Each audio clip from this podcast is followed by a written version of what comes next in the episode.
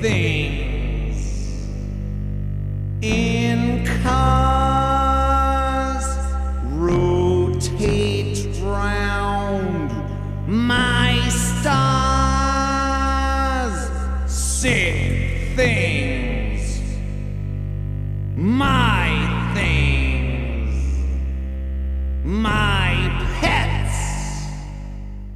Imagínate una ciudad influyente donde las bandas fueron cristalizando el movimiento contracultural en su forma más volátil y amenazante. Yo te aseguro que la primera que se me viene a la mente es Detroit. B de Villano.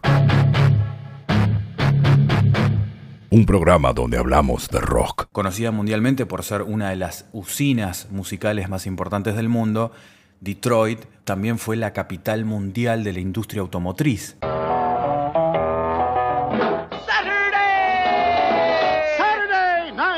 Detroit Flagway. A grand opening Saturday night spectacular. Pete Seaton's fantastic fuel burning Chevrolet, Seaton's Shaker. Battling the king of the Hemi engines, the Ram Chargers Dodge. Detroit fue conocida mundialmente por ser una de las grandes usinas musicales, tal vez la más importante del rock and roll de todos los tiempos. Fue la tercera ciudad más poblada de Estados Unidos. Así que ese factor, más los diferentes conflictos sociales que habían en esta ciudad,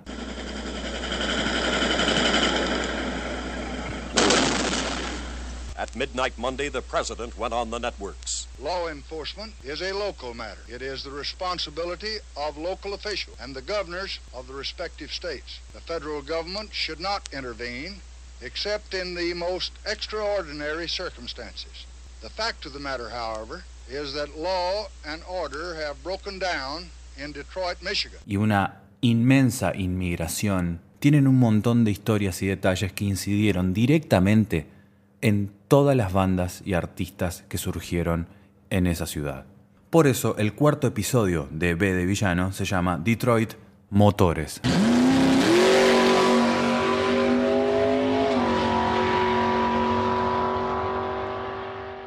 Rebeldía y rock and roll. B de Villano, el podcast. Si buscas un poco en su etimología, Detroit en realidad viene del francés Detroit y eh, quiere decir estrecho. Y entre los tantos apodos que tiene está la de Motor City, por ese vínculo obviamente con la industria automotriz, la Motown, porque bueno, allí nació la música disco como todos la conocimos. James Brown Future Shock t-shirts are available now.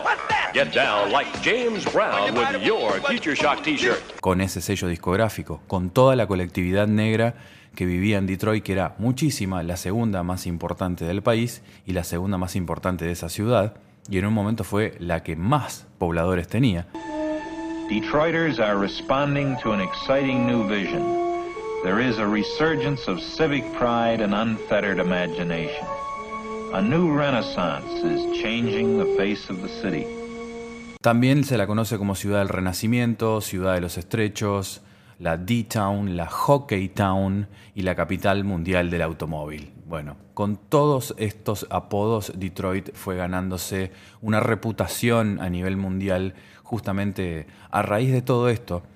Pero todos estos factores que estoy mencionando, que influyeron en el mundo, no actuaron por separado, sino que fue producto justamente de la unión o la fusión de todas estas cosas. B de Villano, un programa donde hablamos de rock. Tal vez lo que caracteriza a Detroit es, es esa diversidad cultural que ha tenido tanta influencia a nivel local como a nivel internacional, particularmente por la música. Allí nacieron géneros como la Motown, el techno, y tuvieron un rol fundamental en el desarrollo de otros estilos musicales. También allí nació el punk. Muchos dicen de que el punk nació en Detroit, ¿no? Con el rock de garage. Iggy. Iggy and the Stooges, some of the most bizarre performers in rock music today, return to St. Louis tomorrow night at the visually and acoustically perfect American Theater. Iggy and the Stooges at the American Theater tomorrow night for two shows at 7:30 and 11:30 p.m. Reserved seats are only three, 350 and four dollars. Han habido increíbles artistas surgidos de la raíz del hip hop, otros más del palo del jazz. La ciudad se funda a la altura del 1700 y durante finales del siglo XIX, a principios del siglo XX, se convirtió en un importantísimo centro industrial que permitió que su población creciera al punto tal de que fuera la cuarta más grande del país a la altura del año 1920, apenas por detrás de Nueva York, Chicago y Filadelfia. Y la expansión de la industria automotriz eh, fue lo que terminó justamente de asentar ese crecimiento poblacional. También tiene otros antecedentes extraños como ser la primera ciudad más grande de Estados Unidos en, eh, en declararse en bancarrota. ¿no? Es, muy, es muy, muy intensa. Tal vez uno de los puntos más importantes se da en 1903 cuando la Ford Motor Company, la, manuf- la manufacturadora de la empresa Ford, pionera automotriz, eh, junto con Dodge, Chrysler, entre otros, se establecieron en Detroit a principios del siglo XX. Bueno, allí se fabricaban todos los autos para todo el mundo. Y esto abrió obviamente el juego hacia un montón de, hacia un montón de aspectos que la hicieron crecer de forma bestial a Detroit. En un momento, gracias a la gran cantidad de toneladas que se exportaban a través del canal marítimo de Detroit, se la conoció como la arteria comercial más grande de la Tierra. Eso lo publicaba Detroit News en el año 1908. A la par de que la industria automotriz e industrial iba creciendo, también iban creciendo los sindicatos, como la Federación Estadounidense del Trabajo, que lucharon para organizar a los trabajadores y obtener mejores condiciones laborales y salarios. Allí también un poco nacen las huelgas y las tácticas de apoyo para eh, mejoras como la jornada laboral de 8 horas o 40 horas semanales, aumentos de salarios, mayores beneficios y mejores condiciones laborales fue lo que se obtuvo de toda esa ebullición social que iba acompañando el crecimiento industrial de la ciudad de Detroit.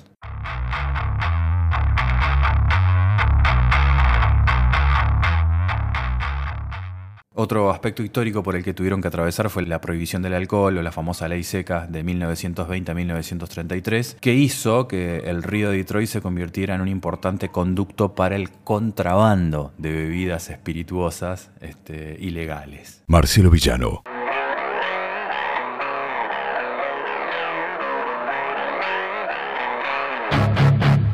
ACB de Villano. Detroit tampoco estuvo ausente de los conflictos raciales y de, discriminación durante el siglo XX y a raíz de, de los cambios demográficos, cuando cientos de miles de nuevos trabajadores se sintieron atraídos por el crecimiento que tenía esta ciudad, en poco tiempo la superpoblaron. Hubo una gran migración que trajo gente de raza negra huyendo de las políticas racistas y genocidas del sur de Estados Unidos y rápidamente superaron en número a la población blanca y esto obviamente trajo problemas. I remember it. Smoke, tanks on the streets. Lawlessness and violence are continuing.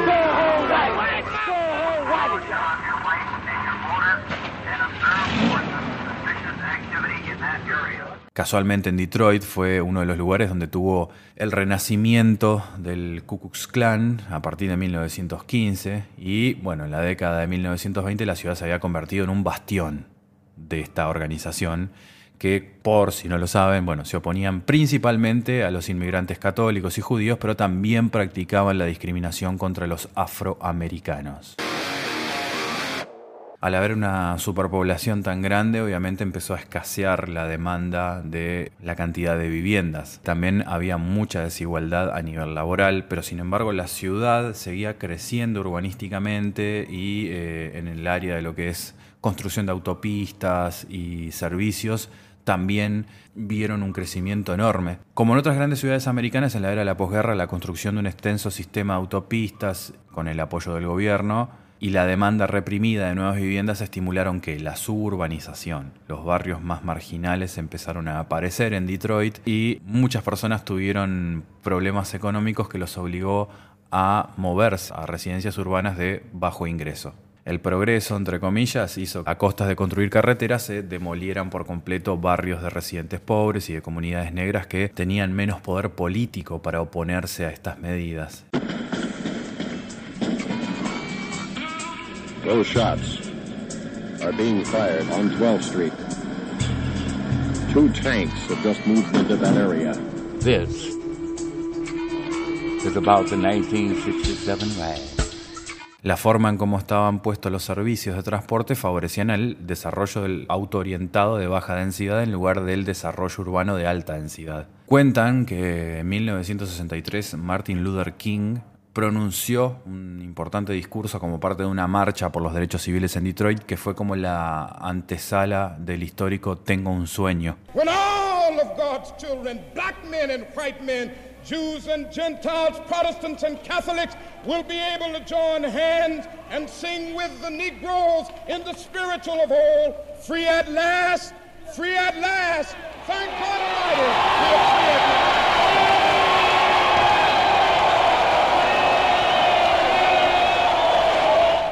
Y por aquel entonces, como decir 1963 o 1964, se lograron ciertos avances por los derechos civiles a través de las leyes federales. Las des- desigualdades siguen existiendo, como ustedes saben, hasta el día de hoy. Y Detroit fue un poco también un modelo a seguir enfrentamientos entre la policía y los jóvenes negros de los barrios pobres que buscaban un cambio. Bueno, esa escena de las cosas que sucedían en Detroit se repiten hasta el día de hoy. B de Villano Podcast. El conflicto más histórico tal vez sea el que sucedió en la calle Duodécima en julio del 67, allí en Detroit, donde el gobernador de ese momento, que se llamaba George Rooney, ordenó a la Guardia Nacional de Michigan que ingresara a Detroit, además de enviar tropas del ejército estadounidense. Bueno, ¿qué dio como resultado esto? 43 muertos, 467 heridos, 7.200 arrestos y más de 2.000 edificios destruidos principalmente en áreas residenciales y comerciales negras, porque había una parte de la población negra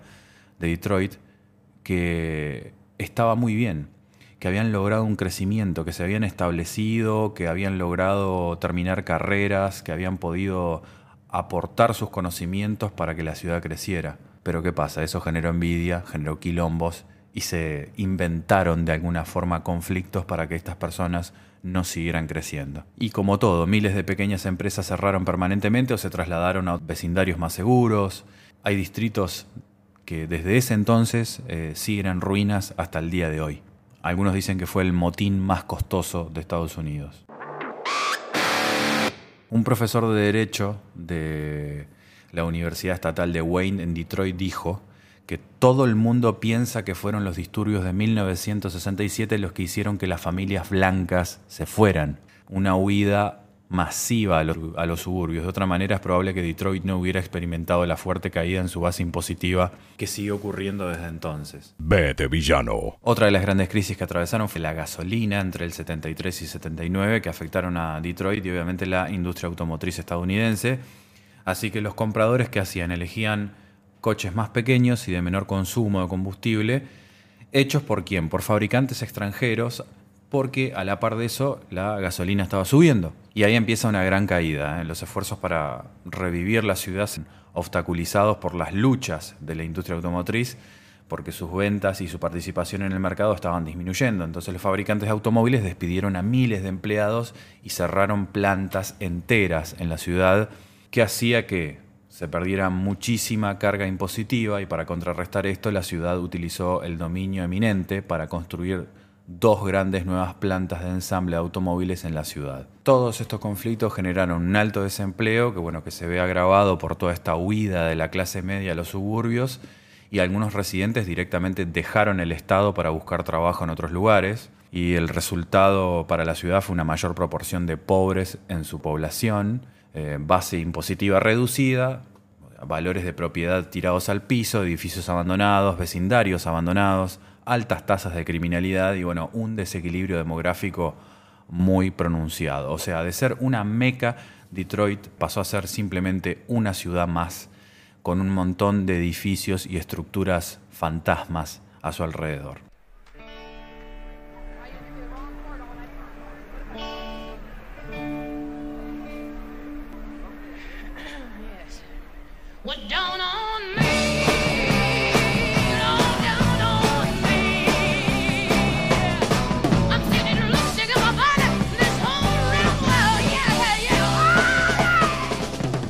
Con este contexto un poco quiero que entiendan de qué ciudad vamos a hablar, a la que musicalmente vamos a meternos ahora porque es lo que más nos gusta. Detroit es otra meca musical, tal vez la más importante del mundo, porque incluía clásica, blues, jazz, gospel, rhythm and blues, rock and roll, punk, pop, soul, electrónica y hip hop. Todo se hacía en Detroit y muchas de estas cosas nacieron en Detroit. Se estima de que muchos artistas surgidos en Detroit lograron un total de 40 millones de copias, pero se dice que el éxito de todos los artistas surgidos en Detroit fue superado por los del hip hop de Detroit, que cuadriplicó esa cifra en la primera década del año 2000. Así que imagínense lo influyente que es esta ciudad. Guess who's back? Back, back, again. Shady's back, back, back. Tell a friend, friend. La raíz musical de Detroit, como en casi todas partes del mundo, viene de la población afroamericana. Y en gran medida es el legado musical de Detroit en casi todos los géneros. Durante la década del 30 y del 40, los vecindarios, conocidos como Black Bottom o Paradise Valley, se convirtieron en importantes lugares para el entretenimiento, atrayendo a cantantes de blues, bandas, artistas de jazz, gente de renombre como por ejemplo Duke Ellington,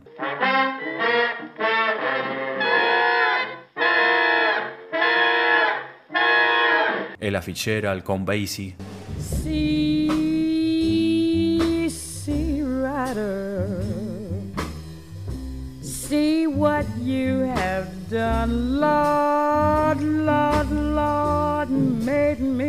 Love you.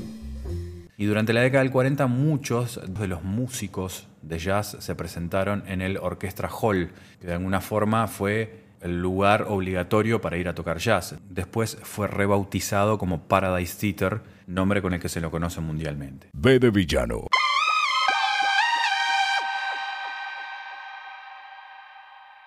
Un programa donde hablamos de rock. Por el lado del blues, la gran migración de afroamericanos al- del sur profundo, huyendo justamente de toda aquella locura que sucedía en el sur, permitió el crecimiento del boogie woogie. Durante la década del 20, Detroit también acogió a la mayoría de las cantantes famosas de blues femenino clásico, como la reina del blues que era Mamie Smith, o la madre del blues Ma Rainey, la emperatriz del blues que era Bessie Smith, y la reina del blues sin corona que era Ida Cox. También había otra que se llamaba la reina de los gemidos, Clara Smith. Entre la década del 40 y el 50 empezaron a aparecer los primeros sellos discográficos en Detroit, principalmente para que floreciera la escena del blues. Algunos de estos sellos fueron Stuff, Holiday, Modern, Price Records, que no existieron por mucho tiempo, pero bueno, permitió registrar a muchas canciones y muchos artistas que con el tiempo fueron logrando un reconocimiento al menos de culto en el mundo del blues.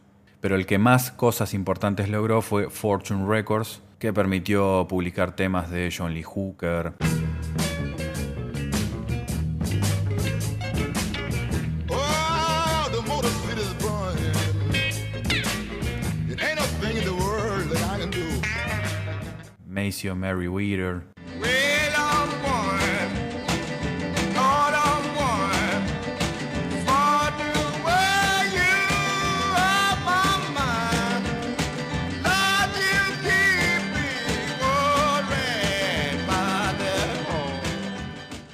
Dr. Ross, Baby Bo Warren. Detroit ha sido el hogar de muchos artistas pop reconocidos como Sonny Bono, Susie 4,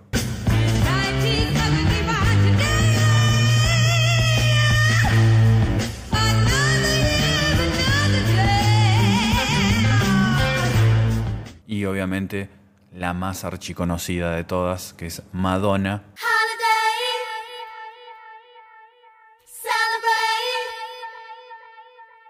que nació y dio sus primeros pasos en Bay City.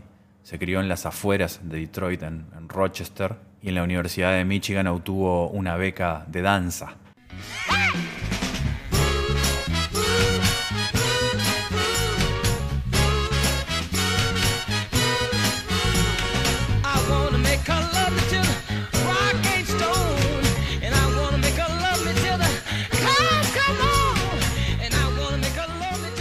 Y es imposible hablar de Detroit sin mencionar el éxito de la Motown Records durante la década del 60 y principios de la década del 70. Un sello fundado en realidad a fines del 50, por un empleado de una planta automotriz que se llamaba Berry Gordy y que en principio se lo conoció como Tamla Records. Ya como Motown se convirtió en el lugar predilecto para que se publicaran los discos de Marvin Gaye, The Temptations, Stevie Wonder, Diana Rose and the Supremes, Smokey Robinson and the Miracles, The Four Tops, Martha Reeves and the Vandellas, Little Willie Jones, The Spiners, Edwin Starr y la lista es interminable porque lo que produjo la Motown en ese periodo de tiempo fue realmente increíble. Detroit también fue la ciudad que permitió que conociéramos a un tipo como George Clinton.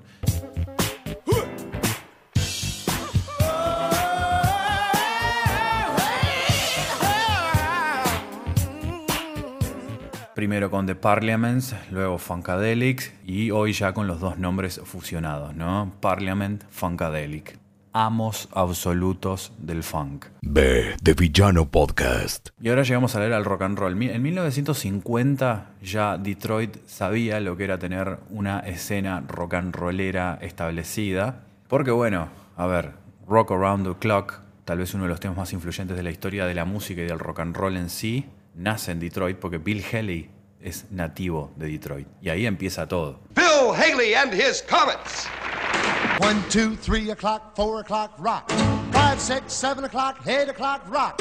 Nine, ten, eleven o'clock, twelve o'clock, rock. We're gonna rock around the clock tonight. Y también empiezan las fusiones, porque por ejemplo en la década del 50 un guitarrista que se llamaba Jack Scott, que practicaba rockabilly, empieza a mezclar estilos y se consideró el primero en unir el arte de las canciones melódicas del country con el peligroso y crudo poder del rock and roll, como lo definía la prensa en esa época.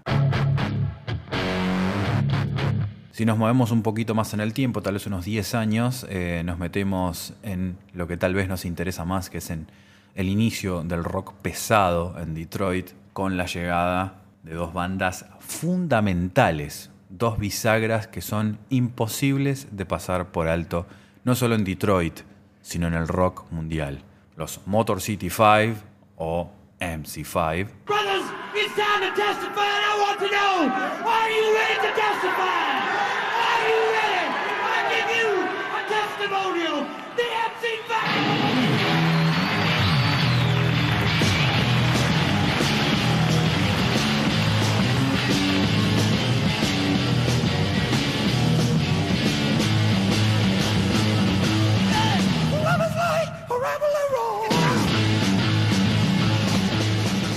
y Iggy and the Stooges.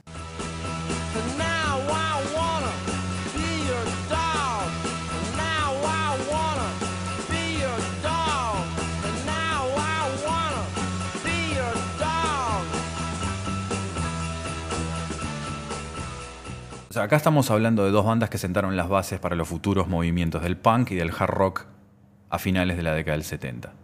Y ahí, en esa misma camada, todos colegas, amigos, que se juntaban en fiestas, que iban juntos para todos lados, que se promocionaban y se ayudaban, que eran como una familia, también estaban Alice Cooper, Well, I was born in Detroit, and Detroit was the is the hard rock capital of the United States. The Amboy Dukes, que es la primera banda importante que tuvo Ted Nugent, Bob Seger, The Frost, Cactus, Flaming Ember, Ray Earth y así un montón de bandas más, hicieron del Grande Ballroom, que era un teatro en donde estaba lo mejor del rock de Detroit, ese lugar en donde todo sucedía, fue elegido como base para que allí despegaran todas estas bandas que acabo de mencionarles. El Grande Ballroom es como un pura vida, como un cemento, como un Halley, como un Parabellum, como esos lugares que son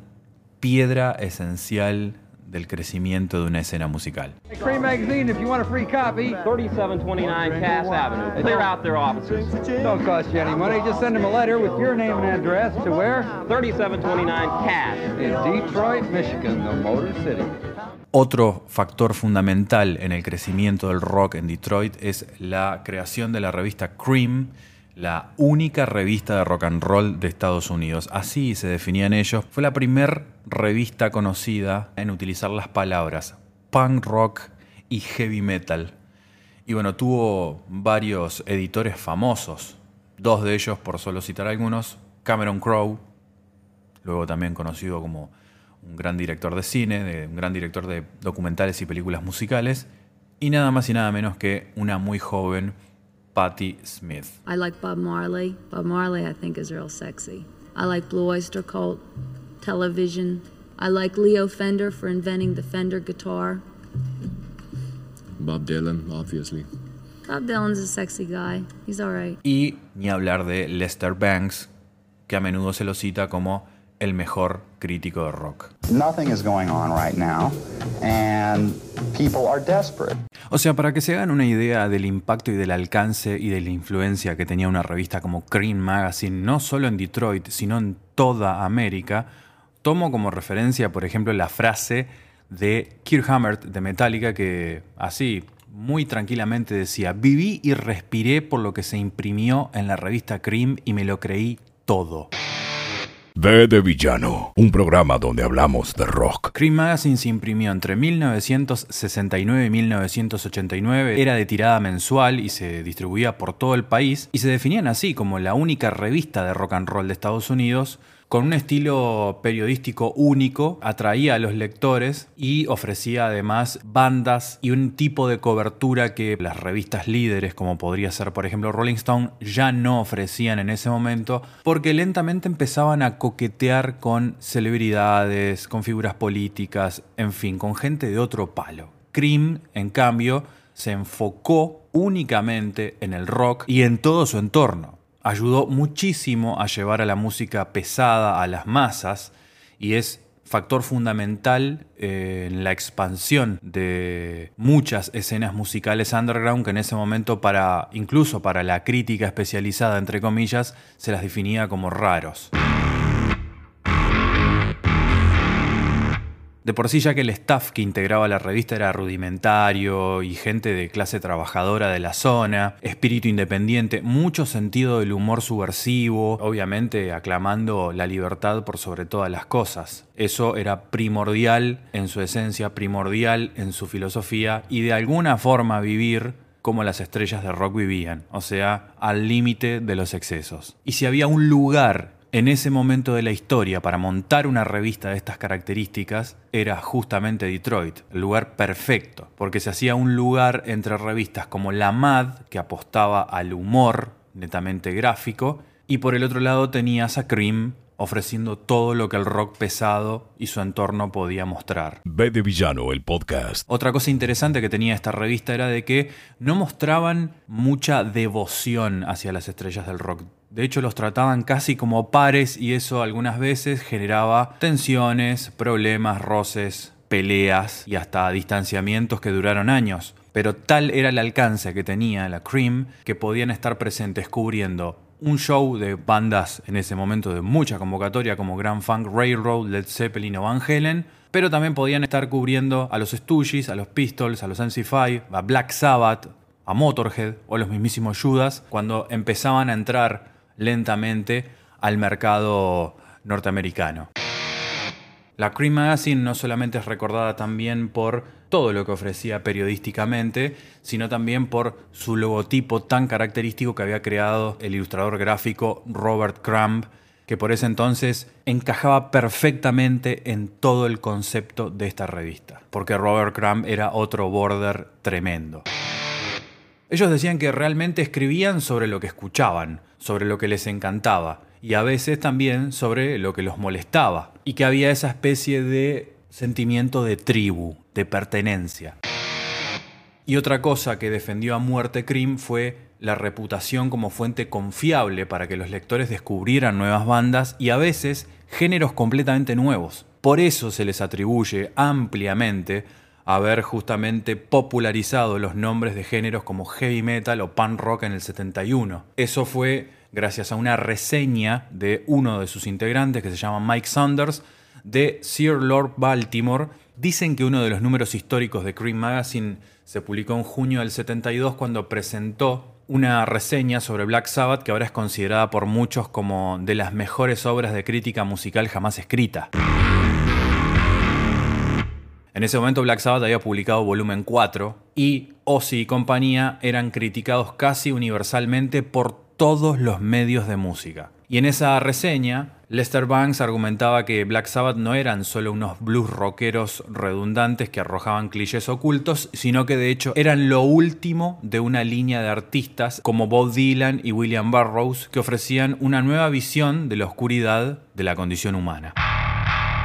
Pero hay más anécdotas. Uhelski, una de las pocas integrantes femeninas que tenía el staff de Cream Magazine, tuvo la posibilidad de cumplir una especie de sueño, una especie de marca de periodismo participativo en la que el escritor del artículo tenía la posibilidad para incorporarse a la historia casi como un personaje más. Y esto sucedió particularmente con ella en 1975 cuando se le ocurrió la idea de unirse a Kiss en el escenario con el maquillaje completo de Hotter Than Hell. O sea, ella soñó que estaba en el escenario con Kiss y decidió materializar esa idea. Y ninguna periodista, ni ningún periodista había hecho eso con Kiss antes, o por lo menos desde entonces. Ahí, como entre muchas otras cosas, los seguidores de la Cream se dieron cuenta de que eran fanáticos de una revista para nada común. También la Cream Magazine debe haber sido la primer revista que tuvo en su portada a un renovado Rob Halford en 1980, todo ataviado con un look de cuero y tachas, que para ese entonces significaba el desprendimiento de su imagen anterior más vinculada a los años 70. Esa portada puntualmente, que tiene el título Is Heavy Metal Dead también marcó un antecedente inolvidable no solo en la historia del periodismo musical, sino en la historia del rock. Uhelsi dijo una frase muy interesante acerca del costado más pesado del rock, que dice lo siguiente. Siempre he pensado, la música dura bloquea algunas de las indignidades, el mal tiempo, las escasas oportunidades económicas y las creencias mezquinas que acechan en esta ciudad. Eso decía Uhelsi sobre las raíces de la revista Cream en Detroit y de cómo se conecta con el legado de defender la música pesada. Cuanto más fuerte, mejor. Somos un grupo de confrontaciones con astillas en los hombros, rebeldes, bocones, y necesitamos el tipo de música que refleje eso. Detroit también es un poco el escenario donde se desarrolla la historia del Searching for Sugar Man, ¿no? esta historia del músico de nombre Rodríguez, que alcanza fama internacional, no en Detroit, sino en otros países, pero que después como una especie de vuelta a las, a las raíces musicales de Detroit se le dio su lugar merecido en una ciudad que por ahí en su momento no le había dado tanta bola. Y durante la década de los 80 y 90 siguieron apareciendo bandas con mayor o menor atención dependiendo de qué medios los cubrieran, ¿no? Los Deer Bombs, Brendan Benson, Kid Rock, Suicide Machines. No podemos dejar afuera de todo este recorrido sobre la música de Detroit a tal vez su último gran hijo pródigo, que es Jack White.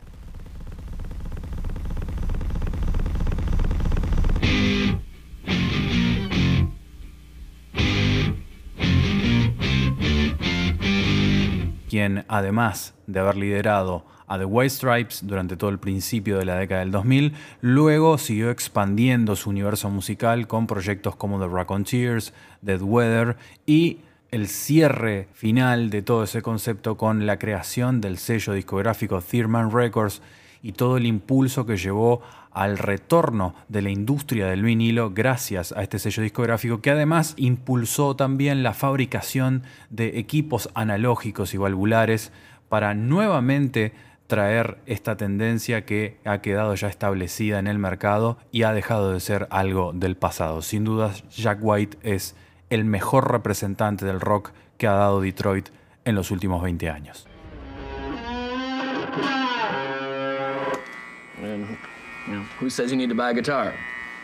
Y como toda gran ciudad es en los suburbios en donde todo emerge con la fuerza de la necesidad, ¿no? Detroit es una de las primeras escenas importantes del hardcore punk que se extendieron por todo Estados Unidos a principios de la década de los 80. Y para finales de 1981 ya tenían como su propio estilo que se lo conocía como Midwest Hardcore. O sea que ahí Detroit suma otro punto más en lo que se refiere a aporte musical a nivel escenas. Pero creo que por hoy recorrer esta ciudad ha sido suficiente para ustedes y quedará en sus manos ahora seguir investigando, buscando y sobre todo escuchando. No se olviden de seguir a B de Villano en Spotify y en todas las plataformas disponibles. Además pueden también seguirme a través de arroba yo soy villano en Twitter y arroba villano Marcelo en Instagram. En Facebook soy Marcelo Villano. Recuerden que pueden dejar mensajes en cada episodio, está la opción para hacerlo. Si lo desean, ya saben, allí pueden aprovechar y sugerir contenidos para darle continuidad a este podcast. La locución artística corrió a cargo de Gabriel Acosta, un gran amigo que está a cargo de Under Radio, así que direccionense hacia allí también y busquen contenidos interesantes. Por hoy es todo, nos vemos en el próximo episodio. Villano. Un programa donde hablamos de rock.